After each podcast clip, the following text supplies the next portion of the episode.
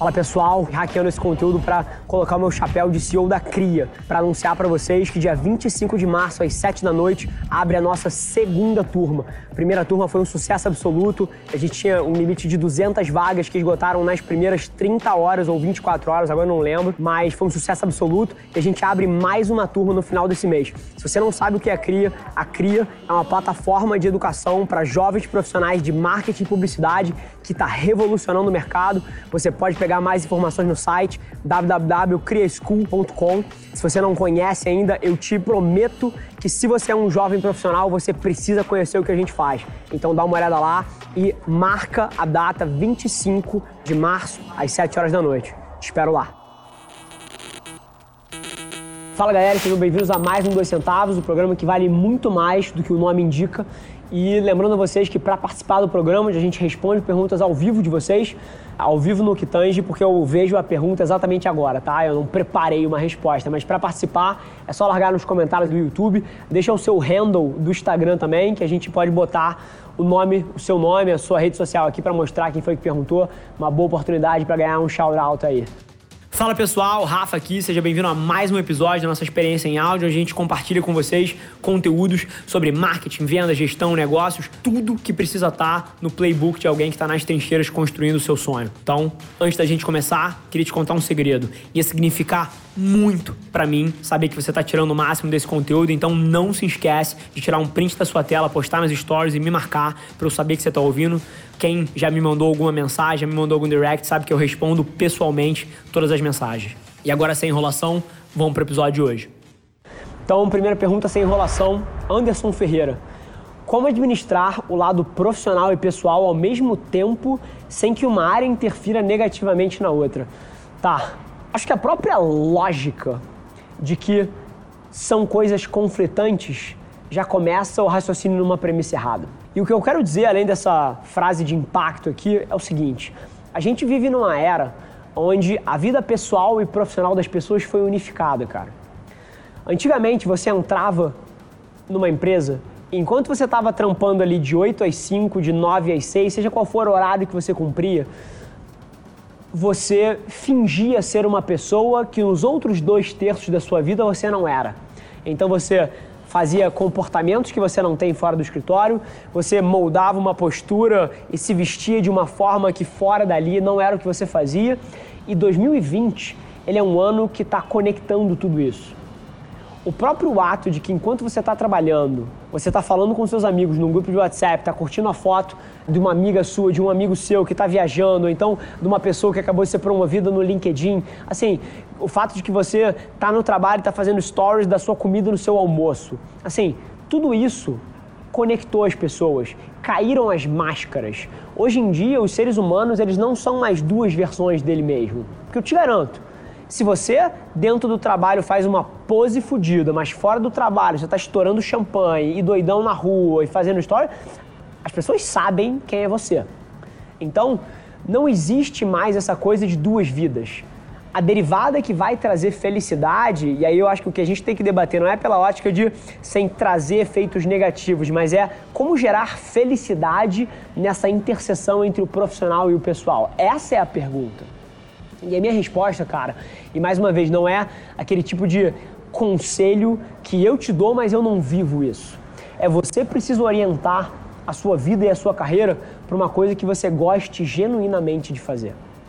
E by the way, eu entendo as dificuldades disso de curto prazo. Às vezes você tem boleto para pagar, às vezes você tem, cara, uma dívida que está rodando, às vezes você tem uma situação que acabou de ter um filho e você não pode perseguir a tua paixão em termos de full time, você não pode alocar o seu tempo inteiro porque você precisa, cara, de uma renda que vem de um trabalho que você não gosta. Eu entendo essas dinâmicas, tá?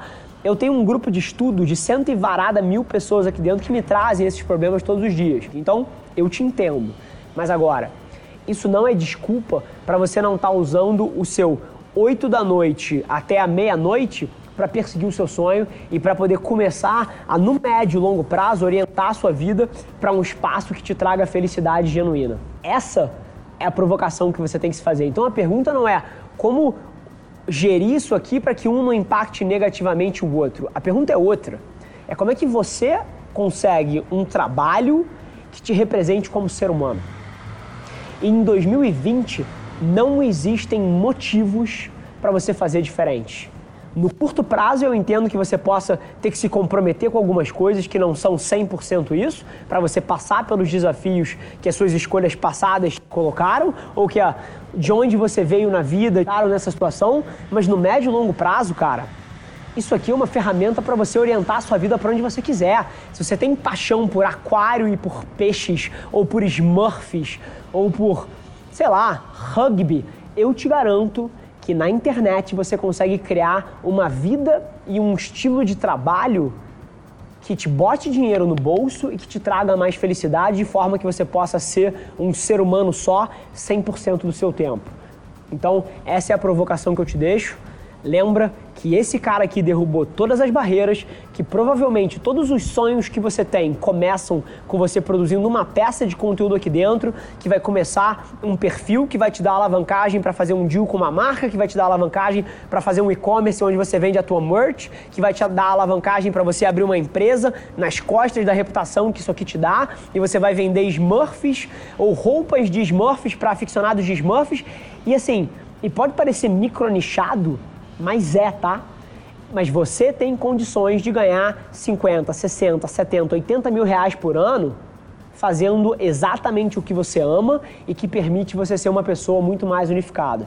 O que a gente tem hoje em dia é que as pessoas glamorizaram profissões como a do empreendedor, como a do publicitário, a do mercado financeiro, consultoria estratégica, carreira em grandes empresas, quando na verdade, cara, o dia a dia dessas profissões não é o que você que adora desenhar desenhos em quadrinhos deveria estar procurando, cara.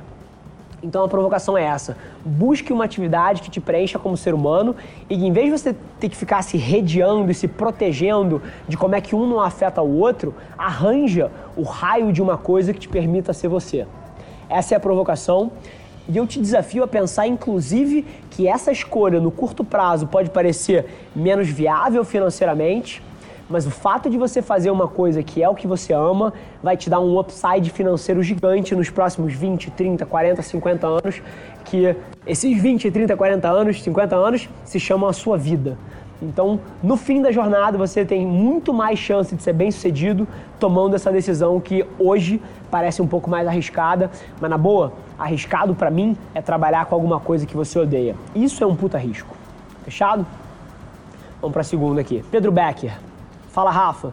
Em um mundo cada vez mais digital, onde temos tudo que quisermos na nossa mão, como você enxerga o entendimento das marcas sobre o comportamento dos consumidores? Pedrão, excelente pergunta, tá? E é curioso que a gente ainda vive num mundo que opera com uma cabeça de monitoramento em momentos específicos. O que eu quero dizer? Uma marca quer posicionar um produto, uma marca quer posicionar alguma coisa, ela faz uma puta pesquisa quali, uma puta pesquisa quant naquele dado momento do tempo. E eu vejo valor nisso, tá? Mas agora, o que eu desafio as marcas e as pessoas a pensarem é que essa pesquisa quant quali, ela roda 24 por 7 nas redes sociais. Você tem como saber comportamento de consumidor, preferência de produto, saúde de marca em tempo real, todos os dias, com dados que te mostram isso o dia inteiro e que podem inclusive ser o ponto de partida para o briefing que dá origem ao criativo da campanha e que esse monitoramento quanti quali de pesquisa em tempo real é o que dá origem para o fio condutor do resto da estratégia inteira. Então assim, comportamento do consumidor em 2020 ele não tem que ser pensado em termos de momento-chave. Não, não é uma pesquisa que você roda uma vez por mês. Ele é um processo diário das suas equipes de marketing, de comunicação e produto que joga integrado na estratégia da empresa. Então, assim, o que a gente precisa nesse espaço é flipar o script, é flipar o manual para inverter a cabeça das pessoas que isso são eventos-chave e eventos estáticos.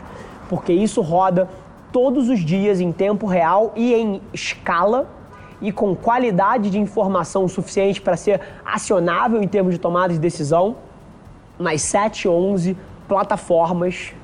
No meu caso aqui já tem 18, 20. Eu monitoro 20 plataformas diferentes aqui, que são onde a formação de opinião está sendo feita, que são os data points que você deveria estar interessado para orientar a educação da sua marca em relação aos consumidores.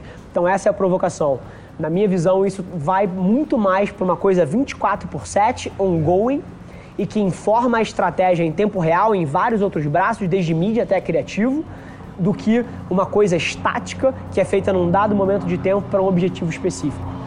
Acho que essa é um pouquinho da visão, é, é, é um pouco da tese em cima da qual eu estou construindo uma agência inteira e é o que eu acredito, é o que eu vivo no meu dia a dia e é o que eu desafio todos vocês a se provocarem enquanto vocês tocam as estratégias das empresas de vocês. Bom, gente, acho que é isso. Fim de mais um programa. Lembrando que se você quer participar e ganhar o shout-out aqui, é só colocar aqui nos comentários a sua pergunta. Lembrando que o quão mais bem redigida e mais interessante ela for, mais chances você tem de ser escolhido. Se quiser mandar mais de uma pergunta também, sinta-se à vontade, se aumenta as suas chances de ganhar. Esse foi mais um episódio da nossa experiência em áudio e como eu já falei, eu adoraria saber que você está gostando do que a gente está compartilhando por aqui. Então não esquece, se você está tirando valor desse conteúdo, ia significar o um mundo para mim, que você tirasse um print da sua tela, postasse no stories me marcando e aproveita para ir na sua plataforma favorita também e deixar um rating de cinco estrelas e um comentário lá, ajudando a gente a construir essa comunidade tão vibrante que move o Brasil para frente através do empreendedorismo e que fala desse Brasil que dá certo. É um prazer ter vocês comigo e a gente se vê no próximo episódio do podcast.